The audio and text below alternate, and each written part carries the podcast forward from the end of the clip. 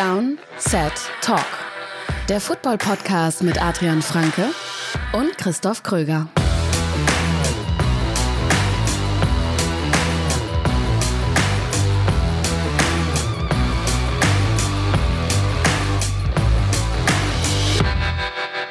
Herzlich willkommen zu dieser außerplanmäßigen Folge Downset Talk, dem NFL-Podcast von The Zone und Spox. Es ist Sonntag, der 8. September. Noch ein paar Stunden bis zur ersten Red Zone der Saison. Ich bin Christoph Kröger und Adrian Franke ist mir diesmal nicht zugeschaltet, sondern sitzt direkt neben mir. Einen wunderschönen guten Tag. Wir sind nämlich zusammen in Berlin. The Zone hat eingeladen und wir sind nicht allein. Wir haben zwei Gäste mit dabei. Wir freuen uns sehr, dass das noch geklappt hat. Zwei Ex-NFL-Spieler. Ihr werdet sie alle kennen. Ich stelle sie trotzdem noch mal kurz vor. Ex-NFL-Spieler Nummer eins, lange Zeit Defensive Tackle bei den Giants vor allem gewesen und bis heute der einzige deutsche Spieler, der einen Touchdown in der NFL gemacht hat. Markus Kuhn ist da. Herzlich willkommen. Hi, danke, dass ihr mich habt. Freue mich. Und Ex-NFL-Spieler Nummer zwei, Offensive Tackle bei den Patriots ge äh, gewesen. Und das Ganze acht Jahre, zweifacher Super Bowl-Champion, Sebastian Vollmer. Hallo. Hallo, freue mich hier zu sein. Wir freuen uns, dass ihr zu Gast seid in unserem Podcast. Und warum wir zusammensitzen, ihr beide werdet in Zukunft in dieser Saison die Monday Night Games bei The Zone zusammen kommentieren. Wir haben die Chance ergriffen, euch nochmal zu Downside Talk mit dazu zu holen. Und wir beide gucken ja immer sehr von außen auf die NFL. Ihr beide wart Spieler, aktive Spieler. Ihr kennt also diesen ganzen Saisonvorbereitungsprozess. Ihr habt das mehrere Jahre mitgemacht, die Trainingcamps, wochenlange harte Arbeit, die Preseason, die Kadercuts. Wie ist das aus Spielersicht jetzt vor so einem ersten Spiel? Also wir freuen uns alle einfach nur auf die neue Saison. Aber wie ist das als Spieler? Wie geht man an Woche eins ran? Ähm, es kommt immer so ein bisschen darauf an, in welcher Phase man sich gerade befindet von der äh, von seiner eigenen Karriere her. So für die Rookies, die A, ist es natürlich sehr lang, die kommen direkt aus dem aus dem College raus, wahrscheinlich dann die All-Star Games, Combine, ähm, Rookie-Minicamps, Trainingcamps und so weiter. Das heißt, der Körper ist halt schon irgendwie so ein bisschen durch. Und dann natürlich der mentale Druck von wegen, klar, der Erstrunden-Pick sich wahrscheinlich ein bisschen sicherer als wenn der Siebtrunden oder undrafted äh, oder auch die, die, die vielleicht in ihrem zweiten Jahr sind. Aber ähm, von daher ist, ist die Nervosität schon ganz, ganz hoch, ähm, weil man dann halt das erste Mal den, für mich war es ja der Flying Elvis, also den Patriots, das Logo repräsentiert und der Druck, klar hat man sich jetzt in dem Fall äh, zum 53-Mann-Kader ja, da irgendwie, sag mal, reingeschlichen. Das heißt aber nicht, dass man da in zwei Wochen noch ist. Also das heißt, dann ist ja nichts garantiert, man kann immer noch entlassen werden etc. Also der Druck für mich persönlich hatte sich halt nie geändert. Patriots waren immer dafür bekannt, dass das Kader immer weiter neu ähm, ja, zu, zu gestalten. Ich glaube, bis zu 20 oder 30 Spieler wurden dann halt trotzdem noch entlassen. Äh, und Neugewährte vor allen Dingen halt am, am hinteren Ende des Rosters. Ähm, also von daher war es ähm, ja zumindest mental sehr anstrengend. Das geht dann halt irgendwann weg, wenn man sich etabliert hat als Starter und, und, und äh, Sieger etc. Ähm, ist man halt nicht mehr so nervös. Man hat seine Rolle da quasi so ein bisschen innig. Aber ich kann mich noch erinnern, auch als Zweitrunden-Pick für mich war es am Anfang schon äh, eher nervös. Ich glaube, am Anfang heißt erstmal ein bisschen durchatmen. Atmen für die Jungs, die den Cut überlebt haben, weil wenn man sich vorstellt, man ist mit 90 Leuten und man trainiert mit denen über Wochen und über Wochen. Es ist ja auch nicht nur das Trainingslager, sondern diese ganzen Vorbereitungen in der Offseason. Fängt ja an mit Krafttraining und Schnelligkeits- und äh, Beweglichkeitstraining. Ähm, und dann hat man eine Riesentruppe und ja, kennt sogar manchmal den einen oder anderen Namen fast gar nicht, weil so viele Leute ausgewechselt werden. Und dann heißt halt wirklich, dann ist der Cut Day, dann ist eigentlich die beste Nachricht, wenn man dann keinen Anruf bekommt, dann weiß man, wenn keiner anruft, man ist eigentlich dann im Team äh, und taucht dann am nächsten Tag im Trainingsgelände auf und schaut dann um sich rum und ist so, okay, mit den Jungs wird jetzt eigentlich die ganze Saison über lang gekämpft und ja, da ist natürlich für die Rookies natürlich was ein bisschen was anderes. Äh, alte Spieler, etablierte Spieler, die sind mehr drin, also die, die wissen ganz genau, was auf Woche und Woche auf sie zukommt. Und für die Jungen, Sebastian hat es angesprochen, also es ist einfach ein extrem langes Jahr. Die meisten haben noch sogar noch ein Bowl-Game sehr spät oder sogar am Anfang des des Jahres davor, äh, dann natürlich dann Combine und dann die, Draft-Vorbereitung und alles andere. Also eigentlich ist immer so die Rookie-Saison ist mit Abstand immer die längste Saison und natürlich obendrauf nochmal schwieriger, denn man weiß einfach nicht wirklich, was auf einen zukommt.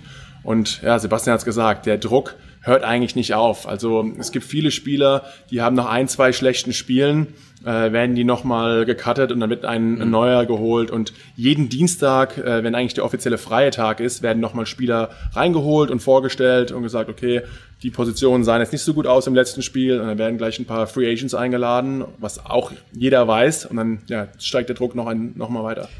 Ihr seid ja jetzt auf die Medienseite gewechselt. Ich weiß nicht, ich glaube, der Druck wird ein bisschen geringer sein. Ihr habt jetzt eine neue Rolle, eine neue Aufgabe, also auch eine andere Saisonvorbereitung. Ähm, jetzt mit, also man kennt das ja, es gibt ja auch aus der NFL andere Spieler äh, im amerikanischen TV, die dann auf die Medienseite in die Expertenrolle wechseln. Tony Romo zum Beispiel war letztes Jahr sehr eindrucksvoll. Wie bereitet ihr euch jetzt auf euren neuen Job vor? Werdet ihr auch dann äh, die Plays prophezeien, wie es Tony Romo gemacht hat?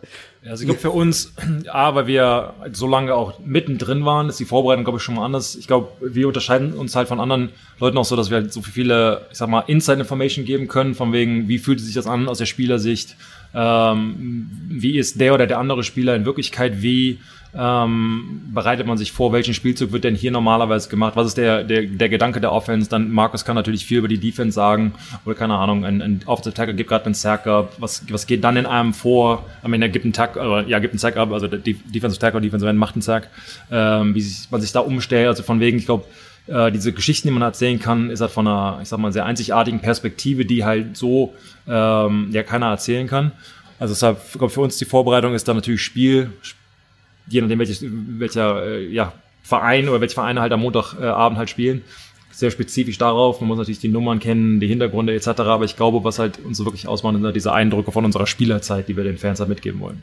Ja, und noch kennen wir auch ganz ehrlich viele Spieler, also aus ja, der Umkleide, muss man ganz ehrlich sagen. Da ist natürlich nochmal ein Mehrwert dahinter.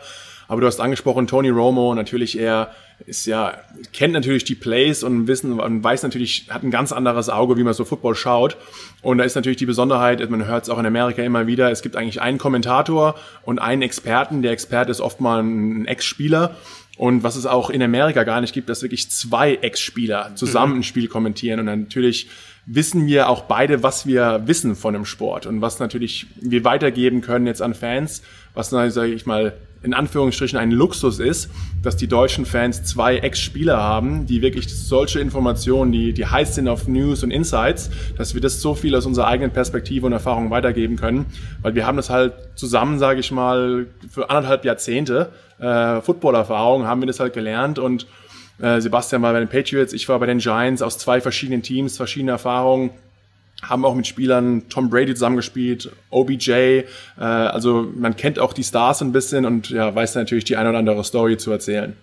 Wenn ihr dann Spiele schaut und auch eben analysiert, ihr habt es ja für die Patriots auch schon äh, gemacht, achtet ihr auf irgendwas ganz spezifisch? Also vor dem Snap beispielsweise auf eine Formation, wie steht vielleicht die Defensive Line, die Offensive Line natürlich logischerweise bei euch sicher oder ähm, schaut ihr auch wirklich auf äh, vielleicht Wide Receiver Linemans, sind die irgendwie besonders aufgestellt? Also wie schwer ist es, das alles so zusammenzufassen und das alles dann auch innerhalb von ein paar Sekunden eben selbst ähm, zu verarbeiten und dann eben auch weiterzugeben an den, an den Zuschauer. Ja, also ich, ich musste mich erst ein bisschen umtrainieren, ja, muss ja. man sagen, weil ich habe halt als, als Defense Tackle immer nur eigentlich, mein, mein Auge geht immer direkt auf die Defense Line mhm. und natürlich dann auf die Offense Line. Aber das ist ja natürlich für den Zuschauer oft ist nicht das interessanteste ja. Spiel. Also man, halt, gerade als Neuling oder als wenn man beim Football etwas neu dazukommt, man will natürlich den Ball verfolgen und dann ist natürlich ja, versuchen wir das weiterzugeben, was eigentlich für den, für den Zuschauer am interessantesten ist mhm. in dem Fall. Also äh, wir sehen natürlich auch manche Spielzüge, äh, was höchstwahrscheinlich kommt, weil natürlich so gewisse Situationen ja. wiederholen sich mehrere Male in dem Sport.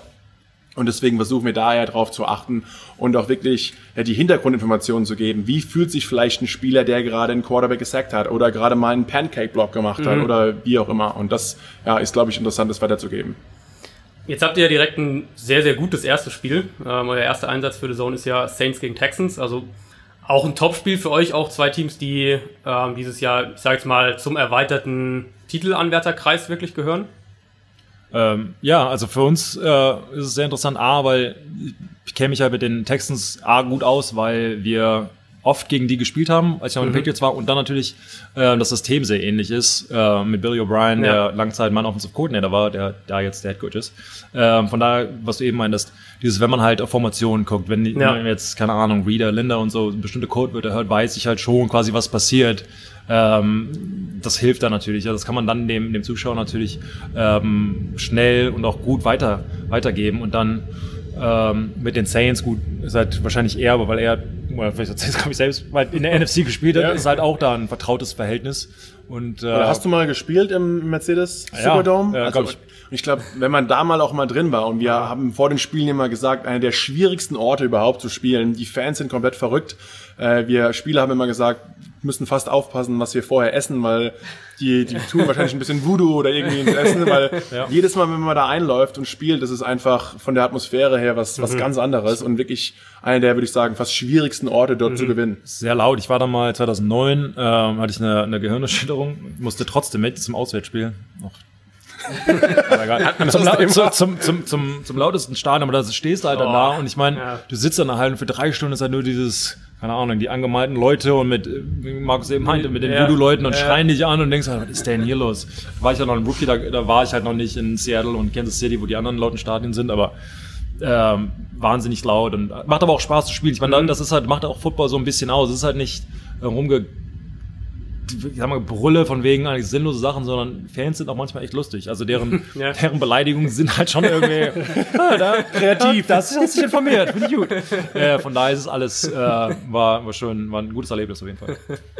Ähm, gibt für euch Teams, wo ihr jetzt sagt, ihr schaut auf die Saison, ihr werdet jetzt natürlich Monday Night immer kommentieren, äh, wo ihr schon sagt, das könnte ein Team sein, was dieses Jahr wirklich überrascht. Also was man vielleicht nicht so auf dem Zettel hat, aber wo man sagt, ähm, die waren letztes Jahr nicht so gut oder man hat schätzt sie nicht so gut ein.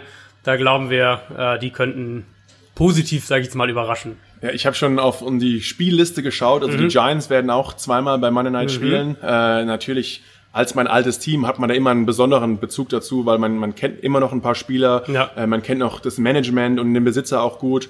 Ähm, und da ja, würde ich mich einfach freuen, wenn die Giants mal ein bisschen die Kurve wieder bekommen und mal etwas besser spielen.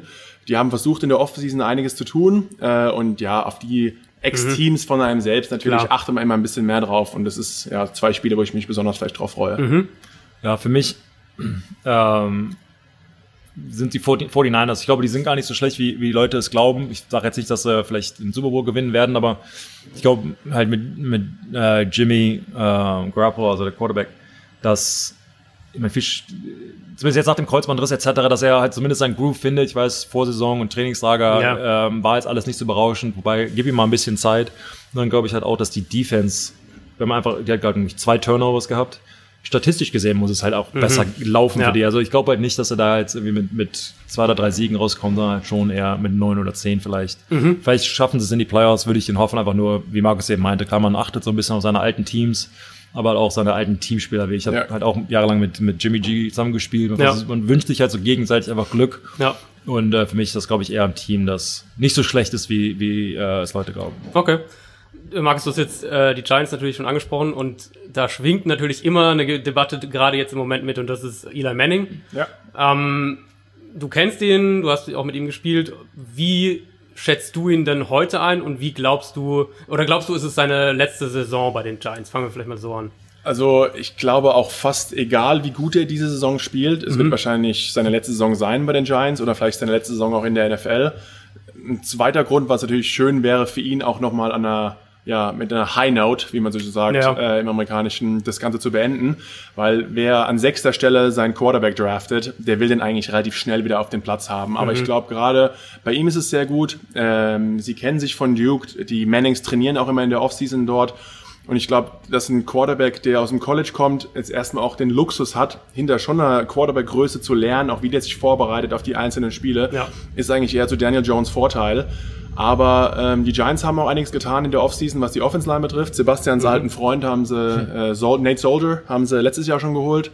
Jetzt nochmal mit ein paar Trades Zeitler äh, geholt von den Browns. Also da hat sich auch einiges verbessert und natürlich, wenn man einen starken Running Back hat, wie Saquon, sowas hilft doch immer dem Passspiel. Ähm, und ja, vielleicht hat Eli Glück und die Giants, das sieht dieses Jahr ein bisschen besser aus. Wie schätzt du ihn denn im Umgang mit einem jungen Quarterback ein? Äh, Weil das ist ja jetzt dann natürlich auch eine Thematik, die wir jetzt immer wieder mitkriegen, wenn wir jetzt beispielsweise auf ähm, die Steelers schauen und oder auch Joe Flacco in Baltimore und jetzt in, in Denver, die eben sagen, ganz klar, das ist nicht meine Aufgabe. Es ist nicht meine Aufgabe, jetzt hier den, den jungen Quarterback irgendwie zu unterstützen. Wie schätzt du Eli da jetzt ein im Umgang Also auch mit Daniel ich Jones? glaube, das sagt eigentlich, also gerade, es sagt vielleicht ein Spieler, der selbst noch eine, eine Riesenkarriere vor sich hat, weil er sagt, warum soll ich mir meinen eigenen Konkurrenten großziehen?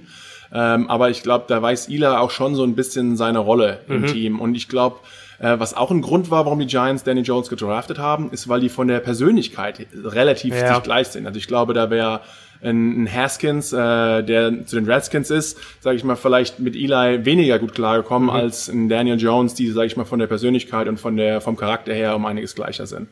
Ähm, jetzt habt ihr ein paar Team, Teams schon angesprochen.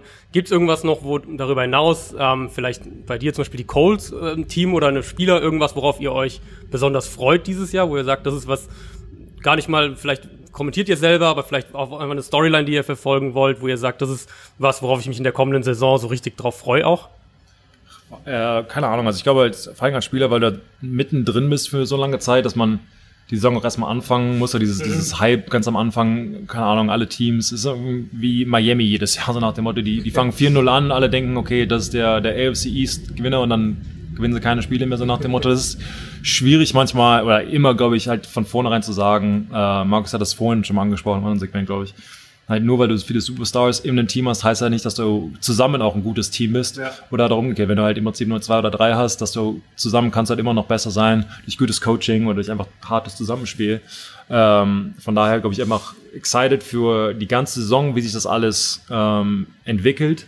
Und dann halt klar, man, man kriegt es natürlich mit von, keine Ahnung, die, die, die Browns, die halt jetzt ständig auf einmal in den Medien sind und ähm, ob es dann wirklich, ob es zu viele Stars sind, ähm, ob, ob, sie, ob sie da, da durchkommen. Ähm, aber auch, ob andere Teams auch jetzt in die Playoffs und dann vielleicht einen tiefen Run vielleicht zum Super Bowl schaffen und halt nicht nur immer die, die ganzen Anwärter, die, ja, die, die sich um diese acht, acht Plätze prügeln im Prinzip. Ähm, also für mich ist es eher so, dass es endlich anfängt und gucken, wer sich absetzen kann. Ja, ähnlich eigentlich. Also du hast vielleicht Colts gesagt, natürlich Andrew Luck. Also ich finde allein in der hundertsten NFL-Saison, es ist ja. schon so viel in der Offseason ja. passiert. Jetzt ja, mit stimmt. Andrew Luck, Antonio Brown, also einfach, es, es macht einfach Lust auf die Zuschauer, dass es endlich losgeht. Und es ist wirklich, es wird immer so viel spekuliert, aber im Endeffekt, was auch auf dem Blatt Papier steht, nichts zählt. Es wird am Endeffekt, ja. wird auf dem Platz entschieden, wer im Endeffekt ja gut oder schlecht ist. Und ich glaube, da zu sehen, auch dieses Jahr in der hundertsten Saison, was alles passieren wird, ähm, ja, vielleicht die eine oder andere Neuigkeit oder die eine oder andere Besonderheit und vielleicht ein Team, das jetzt nicht so oben top dabei war, das auch in dieses Jahr vielleicht eine Chance hat. Überraschungen gibt's jede Saison eigentlich in der NFL. Du hast gerade Antonio Brown schon angesprochen. Die Patriots, dein Ex-Team Sebastian, waren jetzt in den letzten Tagen viel in den Medien, ähm, wurde kontrovers diskutiert. Die Verpflichtung von Antonio Brown, nachdem er wirklich nach Wochen, wochenlang Drama bei den Raiders entlassen wurde. Du kennst aber die Organisation, die Franchise Patriots besser als jeder hier von uns. Ähm, du kennst Tom Brady, du kennst Bill Belichick. Was glaubst du, wie wird sich Antonio Brown da einfügen? Wird er sich jetzt vielleicht sogar ein bisschen mehr zurücknehmen, auch anders als bei den Raiders? Glaubst du, das kann funktionieren? Ja, ich habe schon gefühlt tausendmal gesehen, wenn sie sich Spieler nehmen, die so ein bisschen outcastet werden, mhm. ähm, wie halt ein Randy Moss, ein schwieriger Charakter, äh, mittlerweile ein Hall of Famer der sich halt auch jahrelang wirklich zusammengerissen hat. Ich glaube, Antonio Brown ist dann nochmal ein, ein anderer Charakter, nochmal ein bisschen extremer, deshalb würde ich jetzt nicht unbedingt auf Jahre hoffen, aber halt, ich glaube, bevor man ihn halt unterschreibt, äh, das hat er damals mal mit Tim Tebow gemacht, wo er nicht der Dramakönig war, aber eher die, die Medien, die halt um ihn rum waren und wird gesagt, okay, keine Media-Posting, du machst keine Interviews. Ja. Da werden halt klare Guidelines gegeben für ihn, um, ich sag mal, die Distractions im, äh, im Zaun zu halten. Das wird bei ihm halt nicht anders sein. Da gibt's halt auch strenge Auflagen, das kannst du posten, das kannst du nicht posten auf Social Media, das wird gesagt. Wahrscheinlich macht er ihn zum Star-Player, das heißt, er muss dann auch nur einmal die Woche ein Interview geben und mhm. nicht jede Woche im Lockerroom sein. Und da kann man halt so ein bisschen äh, das alles, so, ich sag mal, äh, zähmen von ihm, wobei er natürlich ein Charakter ist, das ist bei ihm halt so im Blut drin. Ja, ja. Ist schwierig, aber ich glaube schon, dass sie da für, für ein Jahr, für diese Saison ähm, das alles hinbekommen. Du hast gerade den Lockerroom angesprochen. Das ist für uns natürlich was total Abstraktes eigentlich. Man hört immer, wie wichtig es ist, eine gute Atmosphäre im Team zu haben, im Lockerroom. Ja. Ähm, siehe zum Beispiel die Eagles, als sie den Super Bowl geholt haben, haben alle gesagt, das ist ein richtig gut harmonierendes Team. Ähm, was wie wichtig ist wirklich so eine, so eine Locker-Room-Culture? Ihr kennt sie beide und wie schnell kann sowas dann auch toxisch werden, wenn ein Spieler wie Antonio Brown mit dazu kommt? Ja, also das ist extrem wichtig, gerade bei dem, bei der Mannschaftssportart, wo man wirklich sagt, es gibt, es gibt, glaube ich, keinen extremeren Mannschaftssportart als wirklich American Football. Also Du kannst einen super Quarterback haben, wenn deine Offense Line nicht stimmt, dann ist es auch egal. Du kannst eine Wahnsinns Defense Line haben, wenn dein, dein Backfield nicht stimmt, ist es auch egal. Also die ganzen Komponenten sind so wichtig, dass die auch aufeinander eingestimmt sind, um 53 Mann im Zaum zu halten, wenn dann zwei, drei, vier etwas Ärger machen, dann wird es immer größer, dann werden es zehn und dann hast du irgendwelche Grüppchen im Team und du hast es angesprochen. Ich glaube, das war ein Riesengrund, warum die Eagles auch gewonnen haben weil sie all, einfach alle auf der, ja, die waren alle on the same page. Also jeder hatte den gleichen Gedanken im Kopf und jeder das gleiche Ziel. Und wenn natürlich immer den einen oder anderen Störenfried und die dann auch noch Superstars sind, also noch viel mehr Einfluss haben auf gerade junge Spieler, äh, die nicht unbedingt auch wissen immer, was kann ich mir erlauben, äh, nicht was ich jetzt Antonio Brown erlauben kann, kann ich mir erst recht nicht erlauben. Und da ist natürlich so eine Kultur im Team. Sebastian, du hast zweimal Super gewonnen, weißt du, wie wichtig das ist. Ja, auf jeden Fall kann ich nur zustimmen. Und der letzte Punkt, den du gerade gemacht hast, dieses, ähm, was wird toleriert und was wird nicht toleriert. Das heißt aber auch, wenn, in meinem Fall, wenn der Größte jetzt zum Beispiel Tom Brady bestimmte Dinge nicht macht, was für ihn nicht zugelassen ist, traue ich mich als Rookie da ja auch nicht dran. Mhm. Ähm, aber andersrum, wenn ein Antonio Brown, keine Ahnung, kleine Dinge macht, die noch nicht mal so bekannt sind, aber keine Ahnung, von, was er kommt zu spät zum Meeting, wird nicht gefeind. Das, das trickert dann so ein bisschen runter von wegen, da macht's der Typ, der vielleicht im Ansehen oder vom Spielerischen nicht ganz so talentiert ist. Und das geht halt immer weiter, bis halt irgendwann die, die Rookies auf der Nase rumtanzen. Und das ist dann, ist dann, die nennen das halt immer so ein Cancer im, im, im Team. Das ist halt dieses, es, es verbreitet sich und wird halt irgendwie immer schlimmer. Und das kann man am Ende gar nicht kontrollieren. Von daher ist es, machen es halt viele, ich sag mal zumindest von den traditionellen guten Teams halt so, wenn so Störenfriede da sind, in ihrem Team zumindest, werden sie halt auch schnell weggetradet oder gecuttet, weil es sich halt nicht lohnt. Das spielerische Talent, das sieht man jetzt bei Brown in den Raiders. Ich meine, außer zwei Draftpicks abgegeben, haben sie nichts davon gehabt. Haben zwar auch nicht bezahlt, aber mhm. ähm, es lohnt sich halt einfach nicht. Und ähm, ich glaube, darum kommt es halt drauf an. Und jetzt bei den Patriots halt nicht nochmal ähnlich. Versuchen es halt irgendwie rauszugehen, wenn es nicht funktioniert, ist er auch schnell weg. Gibt es dann auch, oder habt ihr das selbst vielleicht mal sogar erlebt, dass wenn ein Spieler reinkommt und jetzt nicht natürlich gleich so explodiert wie jetzt Brown, aber dass der vielleicht so ein bisschen, wo es rumort, sage ich jetzt mal, dass dann die, die, die Leader, die Veterans, irgendwie die, die Anführer in der, im Team, dass die sich den auch wirklich mal schnappen und sagen, hey, pass auf, so geht's nicht. Ach, da gibt's auch ganz schnell, das ist ein bisschen blöd, aber auch ganz schnell eine Schlägerei auf dem Platz. Das mhm. wird halt einfach nicht toleriert. Du kannst ja. halt keinem äh, anderen auf der Nase rumtanzen. Das jetzt nicht, weil er stark oder irgendwie irgendwas ist, aber wenn, wenn, keine Ahnung. Äh, das wird, ich glaube, bis der Trainer ein, ein zumindest war es ein Patriots, so bis Bill halt irgendwie einschreiten muss, das muss schon echt viel passieren. Das regeln okay. die Spieler halt untereinander. Das ist halt, mhm. in jeder Gruppe gibt es einen Anführer und mhm. es gibt halt meistens ist halt der, der Älteste, äh, weil er dann auch häufig der beste Spieler ist oder zumindest halt oben dabei ist und hat sich halt bewiesen als mhm. jemand, der sag mal, eine Good Message bringt oder halt nicht ja. in Störenfried ist. Und das wird halt ganz klar gesagt. Und das wird halt von SMS, vielleicht setzt man sich alleine hin. Ich meine, ich hatte Konversation, du setzt dich halt, fängst halt an von wegen, hey, war heute nicht so gut, sondern nach dem Motto, mach mal hier, komm mal morgen früh, mhm. ich guck mit dir Film. Mhm. Kann nicht sein, dass du die Spiele nicht kennst und so weiter. Und das eskaliert dann halt relativ schnell, weil ich möchte ja auch gewinnen. Es ja. kann nicht halt sein, Markus hat es vorhin angesprochen, kann ja nicht sein, dass ich meine Leistung bringe, aber du deine Leistung nicht bringst, aber nur weil du faul bist oder mhm. nur weil du, keine Ahnung, um am Samstagabend oder Freitagabend dann vielleicht in einem Club warst und trinken warst und äh, bei einem Walkthrough zu spät kommst. Mhm. Das kann halt, das wird halt von mir als Spieler nicht tolerieren, das geht den meisten dann, dann halt auch so. Ja, und wenn man, man muss sich überlegen, man kommt ja auch alleine in so ein Team rein und die meisten äh, er kommt jetzt zu den Patriots. Viele der Spieler waren letztes Jahr oder sogar die letzten Jahre schon dort und dann kommt er ganz alleine in so eine etablierte Mannschaft. Dann man, er weiß natürlich schon, wer er ist auch als Spieler und was, dass die anderen Spieler sich auf ihn freuen. Aber natürlich sind dann alte Veteranen, die dann von Anfang an von ihm so ein bisschen vorgeben, wie es bei den Patriots abläuft. Und das mhm. muss manchmal auch gar nicht gesagt werden, sondern man taucht im Training auf. Und ich habe es erlebt. Ich bin von den Giants zu den Patriots und da war sogar in der Offseason erstmal und dann Trainingscamp wie die ganzen Veteranen, vom Tom Brady angefangen, äh, trainiert haben, jedes einzelne Training, wie die sich vorbereitet haben, es war einfach schon ein anderes Level.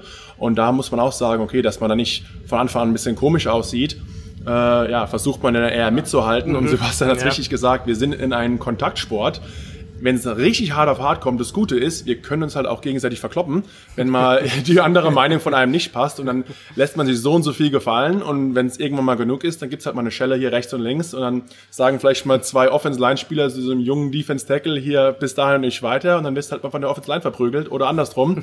Äh, ja, und das ist dann halt die Message, die dann meistens immer relativ gut ankommt. Ha, sehr gut ankommt. sehr direkt, direkt ja, ankommt, ja. ja genau. ähm, das, das Giants-Team, in das du ja kamst, war ja, kam ja direkt vom Super Bowl. Ähm, was war das für ein, oder fangen wir so an, was war das für eine Culture? Was war das für ein, für ein Team? Was war so dein Eindruck, als du da als, als, als Rookie da reinkamst? Ja, also erstmal überhaupt dann von meiner Situation aus es in die NFL zu schaffen, war schon fast unrealistisch, muss ich ganz ehrlich sagen. Das ist, oder man denkt einfach nicht dran, auch wie Sebastian, wo wir hergekommen sind, aus Deutschland, im Spaß, Football angefangen und dann irgendwann spielst du College und dann, hoch, jetzt wirst du auf einmal gedraftet. Ja. Und dann kommst du zu einem Team, zu den Giants, die gerade den Super Bowl gewonnen haben, auch noch zu einer Defense Line, die eigentlich Ja. einer der besten Defense Lines ist und der Grund war auch für den Sieg, muss man fast sagen. Ähm, und dann hast du auf einmal äh, immer, ich habe immer bei Madden, wenn wir gespielt haben im College, auch immer die Giants gewählt, weil du willst halt spielen mit der besten Defense Line. Und dann hast du auf einmal Justin Tuck, JPP, OC Humanura, die ganzen Jungs, ähm, ja, die du quasi immer nur aus dem Fernsehen kennst oder von Madden, mit Ja. denen sitzt du auf einmal dann in einem Ja. Raum. Äh, und die hatten dieses Motto All In, äh, was auch wirklich, das war das Jahr davor, sie waren ein gutes Team, also jeder war, wusste, es geht gegen die Patriots und hat ein andere, anders trainiert und dann kommt man zu einem Super Bowl Champion, ist schon auf jeden Fall einschüchternd. Und dann so, ich meine, das habt ihr beide erlebt, du dann in ein Team, das in, äh, gerade vom Super Bowl kam, du auch mit Teams, die den Super Bowl gewonnen haben.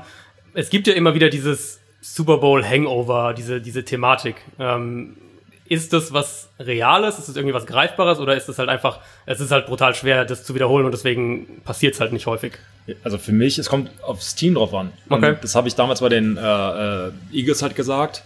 Du musst halt dann auch irgendwann es gut sein lassen. Du kannst dich halt freu dich über den Super Bowl. Es ist eine, Max hat es äh, mal erwähnt, von wegen, wie, wie schwer es halt ist, da überhaupt hinzukommen. Nicht nur in die NFL, den Super Bowl, das zu gewinnen. Ich habe meinen ersten Super Bowl verloren äh, und danach halt erst gewonnen. Von daher, diese Chance, das halt zu schaffen, von daher genieß den Tag, genieß die Parade, genieß es alles. Aber irgendwann im April, Mai, Juni, es muss halt auch irgendwann mal aufhören. Ja, ja. Ich meine, das Team ist neu, 30 Spieler sind entlassen worden, die Rookies sind da, die Ja. Draft war. Irgendwann muss es auch mal gut sein lassen. Und ich glaube, dass es daher kommt das halt so ein bisschen. A, ist die Saison einfach länger. Zum Beispiel, du spielst halt im Februar. Da ist halt ein anderes Team, das im Dezember das letzte Spiel gehabt haben. Die haben schon ihre Operationen hinter sich. Die sind schon wieder im Krafttraining. Und Ja. du machst gerade Urlaub, weil du gerade mit dem Super Bowl fertig klar. bist. Ähm, von daher, A, hast du halt weniger Zeit, dich auszukurieren. Aber auch B, glaube ich, weil halt vor allen Dingen, das hört sich auch counterintuitiv an, aber halt, wenn du es das erste Mal gewinnst, kennst du äh, das daran länger festzuhalten, das länger zu genießen Ja. was auch dein gutes Recht ist. Wobei, du musst dich halt auch genauso vorbereiten auf die andere Saison. Wenn du halt hier auf der Party bist und da betrinkst du dich und da shirtless durch. Jeder schreibt ein Buch noch und so weiter. Genau, du bist halt dann ja. auch distracted und du bereitest dich halt nicht mehr so Ja. gut darauf vor. Und daher kommt, glaube ich, also es ist nicht wirklich ein Hangover, sondern glaube ich eher, du, du ruhst dich so ein bisschen aus und der, der, ja, wie heißt das Sprichwort nochmal, quasi der Wolf auf dem Weg zum, auf dem Hill, also the wolf is, wolf on the hill is never as hungry as the wolf climbing. it. Ja, ja. Mhm. Ich versucht Deutsch zu übersetzen. Ja, klappt nicht. Also, ja. Der Wolf hat Hunger. Ah, genau. Ja, und, und wenn ihr, also, jetzt hast du gerade gesagt, es kommt auch aufs Team an. Hast du dann ähm, bei den Patriots da auch verschiedene, verschiedene Ausprägungen quasi gesehen? Also, dass, dass verschiedene, verschiedene Patriots-Teams unterschiedlich damit umgegangen sind? Oder ist von oben das so stark mit Brady, mit Belichick, ist das so stark, dass das eine gewisse, also dass dann irgendwann der, ich sage jetzt mal, der Arschtritt erfolgt und Aber das alles ist gar, neu? sobald du, sobald du ähm, vom Super Bowl zurückkommst, du bist ja, danach trifft man sich theoretisch nochmal, das ist, wenn du beim Super Bowl verlierst, hast du da am nächsten Tag halt nochmal irgendwie ein Meeting und alles wird besprochen. Gewinnst du, ich sag mal, ist das ein bisschen lockerer. Aber theoretisch Ja. ist dann halt nochmal ein Ja. finales Meeting etc. Und danach wird halt schon mal gesagt, hey, genießt es, sobald wir wieder hier sind beim nächsten Mal. Ich will keine Fahnen sehen, den Rucksack, den ihr bekommen habt, mit dem Super Bowl-Emblem darfst du nicht haben, keine Mütze, kein nix, da wird kein Banner aufgehangen, da ist halt nichts mehr. Also Ja, das, wenn das, okay. sobald das neue Team anfängt, ist es ein neues Team. Okay. Und dann war es auch. Er möchte es nicht mehr erwähnt werden. Und dann, ich sag mal, das wird nicht so nett gesagt, sondern hey, with all due respect, but. ja, Klare genau. Ansage. Also, ja. ähm, und, und dann ist es auch vorbei. Ähm, und dann hat man halt nochmal, was ihn wirklich sehr stört, ist im Juni meistens hat man halt nochmal diese große Party, wo man halt den Ja. großen Ring bekommt. Und dann kommen halt nochmal die, die alten Spieler dazu, die aufgehört haben, in Rente gegangen sind, getradet wurden, wie auch immer.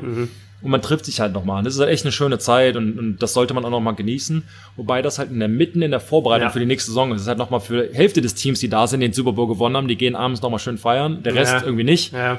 Aber du musst dann, glaube ich, nochmal auf diese paar Stunden ziehen lassen und dann wirklich halt sagen, wir greifen an und das haben wir bei den Patriots, äh, Markus hat, glaube ich, auch irgendwie gemerkt, es geht halt immer nur nach vorne und es wird halt nicht zurückgeblickt. Auf gut Und- oder schlecht. Und Markus, bei dir, bei den Giants, wie hast du es dann im Laufe der Saison wahrgenommen? Weil natürlich dann lief es dann nicht, nicht mehr so gut wie in den Jahren davor bei den Giants. Ähm, wie ist dann so ein Tom Coughlin beispielsweise, wie, wie ist der dann damit umgegangen? Wurde das nochmal thematisiert oder hat man irgendwie andere Gründe dann gesucht?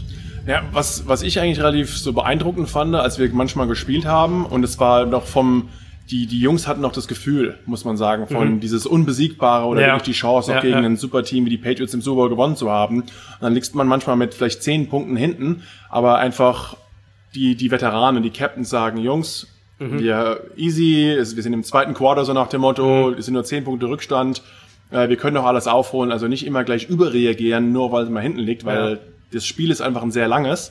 Ähm, aber dann natürlich, ja, wenn man dann nicht mehr so erfolgsverwöhnt ist, dann prägt sich natürlich das im Kopf schon ein bisschen ein und ja, man hat mehr und mehr Selbstzweifel, Mhm. ähm, was die Patriots vielleicht nicht haben, weil sie einfach ja, so erfolgs Ja. erfolgsverwöhnt sind äh, und deswegen damit auch vielleicht auch mit Rückständen und alles ganz anders umgehen. Man hat es ja gesehen bei dem größten Comeback fast der Sportgeschichte hier im Super Bowl, als sie dann trotzdem noch ja, gegen die Falcons gewonnen haben. Mhm. Ja. Das hätte wahrscheinlich kein anderes Team geschafft. Ja, wahrscheinlich nicht. Ähm, ein bisschen Cut, wenn ihr jetzt mal zurückblickt, so mit ein paar Jahren Abstand, wenn ihr jeweils ein Ereignis, eine Begegnung, irgendwas aus eurer aktiven Zeit in der NFL raussuchen müsstet und sagt, so, das ist, war so das, was mich geprägt hat oder irgendwas, wo es mich, was mich wirklich so richtig, was mir so in Mark und Bein übergegangen ist, was extrem hängen geblieben ist. Habt ihr da irgendwie so eine Sache, die ihr, die ihr nennen könntet? Ich muss, also es ist lustigerweise, man sagt natürlich immer, du hast vorhin auch angesprochen hier mit dem Touchdown, das war eine coole Ja. Aktion, Ja. aber und natürlich, man, ja, man prangert das immer ein bisschen an, so nach dem Motto, und der Sebastian, ich will Pisak uns auch immer so ein bisschen in den her. Äh, ich, irgendwas muss ich ihm als Konter geben, er hat ja zwei Super Bowl-Ringe, sonst habe ich ja nichts.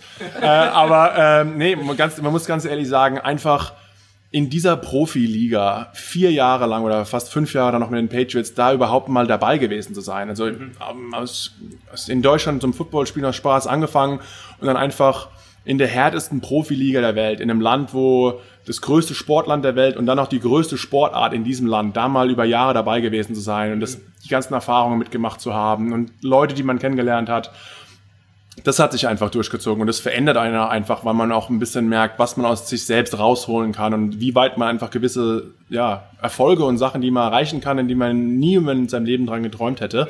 Äh, und das ist wirklich einfach das Größte, was ich da mitgenommen habe. Das ist jetzt keine eine Einzelaktion, sondern wirklich einfach, man hat es geschafft in dieser Profiliga und das mal miterlebt und ja, wir profitieren, sage ich mal, oder heute noch davon und das, das bestimmt heute noch eigentlich das, das Leben. Ja, bei mir glaube ich ähnlich diese ähm, kleinen, sag mal, so ähm, Gespräche, die man halt führt, die bleiben in dem Moment, registriert man es gar nicht, wenn ich jetzt zurückblicke, sondern einfach dieses interfreundschaftsliche ja, Begebenheiten in einem Footballteam stehen, da sind halt ganz viele, die da ja wirklich herausstechen. Aber wenn es halt wirklich ein definierbarer Moment sein muss, würde ich halt fast sagen, mein erster Super Bowl, den ich verloren habe. Weil du glaubst halt, da kommt man nie mehr hin. Die Chance, wie gesagt, als Deutscher dahin zu kommen, in die NFL, da Starter zu werden, da, hier und da und sich dann da hochzuarbeiten, dieses ist schon ein richtig mieses Gefühl. Das ist halt, Spiel ist zu Ende, Konfetti kommt runter und du schleißt da irgendwie durch die jubelnde Menge durch und ja, sitzt in der Katakombe und denkst, sechs Wochen Playoff für nix. Ähm, hier komme ich eh nicht, nicht mal hin. Du kommst halt, also es ist wirklich, ist, ist, ähm, ja, es ist Crash Landing. Also du bist halt ganz oben Ja. irgendwie im größten Sportereignis der Welt und hast du verloren. Okay, zweiten Platz, zweiten Platz interessiert keinen. Aber halt die Motivation, die da halt hinterkommt, dieses, ähm, deshalb war auch dann mein erster Super Bowl-Sieg auch so much sweeter. Einfach dieses, boah, ich habe es dann doch noch mal geschafft und dann, also die Saison war echt hart und du spielst da trotzdem durch, durch Knochenbrüche, Sehnenrisse und all so weiter und dann halt trotzdem am Ende siegreich da, da, da auf den Platz zu kommen und denkst halt, äh, Konfetti kommt runter und denkst halt, ja, diesmal ist es halt für dich. Also da kann man es halt doch genießen. Und nicht so, dann kratzt es hier halt offen. Du willst nirgendwo Konfetti halt haben und ich sage, ja, das war die und ähm, ja, von daher die The Lost Against the Giants wäre vielleicht so ein Moment gewesen, aber generell glaube ich eher die intermenschlichen Interaktionen. Super Bowl ist ein gutes Stichwort. Du hast jetzt auf die Vergangenheit geguckt, aber wir wollen euch natürlich jetzt, wenn wir euch schon mal da haben, festnageln. und zwar und zwar so richtig Prognose. auf euren Tipp. Wie sieht's denn aus? Was glaubt ihr, wer landet am Ende im Super Bowl und wer macht's am Ende? Ist natürlich immer super schwer vor der Saison, aber eine Tendenz hat man doch schon, oder? So einen kleinen Favoriten. Sebastian, hast du einen Favoriten? Hä? Ich will ja, ich will ja, ich war, hat obwohl jetzt recht hatte die letzten paar Jahre mit den Patriots. Ich will da eigentlich von weg, aber jetzt halt mit AB. Ich glaube, wenn sie den dann wirklich auch waren, war auch vorher einer der Favoriten gewesen, aber ich glaube, wir hatten ähm, darüber nochmal gesprochen, die könnten wirklich eine der besten Defenses haben und dann nicht nur ein, ein, ein Running Backfield, das oben ganz da mitmischen kann, natürlich dann auch mit den Receivern. Also die haben echt eine gute Chance. Statistisch würde ich jetzt einfach sagen, von denen weg, weil viermal hintereinander, wer macht schon? klar. Äh, Die Patriots wahrscheinlich. Wahrscheinlich. ja, Ähm, also die oder, keine Ahnung, wenn ich wetten müsste, würde ich sagen Kansas City sagen, weil Ja. ja, und dann äh, auf der anderen Seite wahrscheinlich New Orleans, weil es wird auch irgendwie mal Zeit. Ähm, Und er läuft, also Breeze läuft, hat auch bald keine Zeit mehr, wird auch noch, ist glaube ich 40 jetzt mittlerweile. Ähm, und ich meine, die waren jetzt zweimal ganz knapp ähm, davor, von daher glaube ich, haben die halt auch keinen Hangover. Von daher wären das jetzt so meine zwei Picks. Ja, also gegen die Patriots zu wetten, nachdem sich eigentlich nichts verändert hat von, also außer zum Positiven, Ja, muss man wirklich genau. sagen. Also eigentlich die, die Hauptbestandteile oder die Siegesgründe, warum die letzten Jahre gewonnen haben, die sind immer noch da und jetzt haben sie noch Spieler, die auch nochmal oben drauf gekommen sind. Ähm, also zu sagen, die schaffen es nicht in den Super Bowl, ist schon fast schwierig, aber natürlich in der, ja, Kansas City, ein wahnsinnig gutes, junges Team, äh, wirklich Riesentalent auf beiden Seiten, Offense und Defense ja, können den Patriots vielleicht das Leben ein bisschen schwer machen. Ansonsten auf der anderen Seite, äh, ja, eigentlich die Rams. Äh, Ich finde einfach, ich mag die vom Team her, einfach ein super junger Head Coach, ähm, eine wahnsinnige Defense, der, der, der vielleicht beste Defense-Spieler, äh, den wir in, jetzt über die nächsten Jahre sehen werden mit Aaron Donald. Ähm, vielleicht auch noch was. Oder die Eagles kommen, ja, sehen auch wieder dieses Jahr eigentlich relativ gut aus. Und Sebastian hat es auch gesagt, es ist, es handelt sich fast immer um dieselben. Also die Saints, ähm, zweimal die Division gewonnen, ganz knapp es nicht geschafft in den Super Bowl. Die haben, glaube ich, nochmal richtig Ehrgeiz ähm, und wollen dieses Jahr auch nochmal voll angreifen. Vielen Dank für eure Tipps, vielen Dank für eure Zeit. Ich wünsche euch viel Spaß in der neuen Saison, vor allem dann bei den Monday Night Games auf The Zone. Aber man kann euch auch noch hören. Oh. Ihr seid nämlich ja Podcast-Kollegen. Wann gibt's da wieder was auf die Ohren? Konkur sind wir Konkurrenz eigentlich? Nein, nein, nein, Feinde. Doch, doch, doch. Ja, wir prügeln uns jetzt noch gleich, wenn es vorbei Ja, ja, ist. klar. Das geht bestimmt richtig gut aus schon. Das ist eine super Idee. Ja, wir haben ja die, die, die Vollmer Kuhn Show, äh, da haben wir letztes Jahr angefangen, hat uns riesen Spaß gemacht. Ähm, wir haben schon ein paar Beschwerden gehört, dass wir das noch nicht weitergeführt haben, aber wir sind ab dieses Jahr ein offizieller Bild-Podcast. Wir wurden für riesiges, nee Quatsch, wir wurden da, äh, wir, Ja. wurden, wir wurden abge, abgeworben von niemandem. Von uns Äh, von uns selbst, genau. Und ja, ähm, wird natürlich das hoffentlich auch nochmal weiter wachsen und da jede Woche werden wir auch einen Podcast raushauen. Ja. Sehr schön. Vielen Dank, dass ihr bei uns zu Gast seid und viel Spaß in der Saison. Danke euch. Und da müssen wir natürlich abschließend noch sagen, man hört uns beide, Adrian und mich, nächsten Donnerstag wieder mit der Preview auf Woche 2 tatsächlich. Ganz regulär und hoffentlich ohne Antonio Brown Notfall-Podcast diese Woche oder irgendwas in der Richtung. Macht's gut, bis dann, ciao. Ciao, ciao.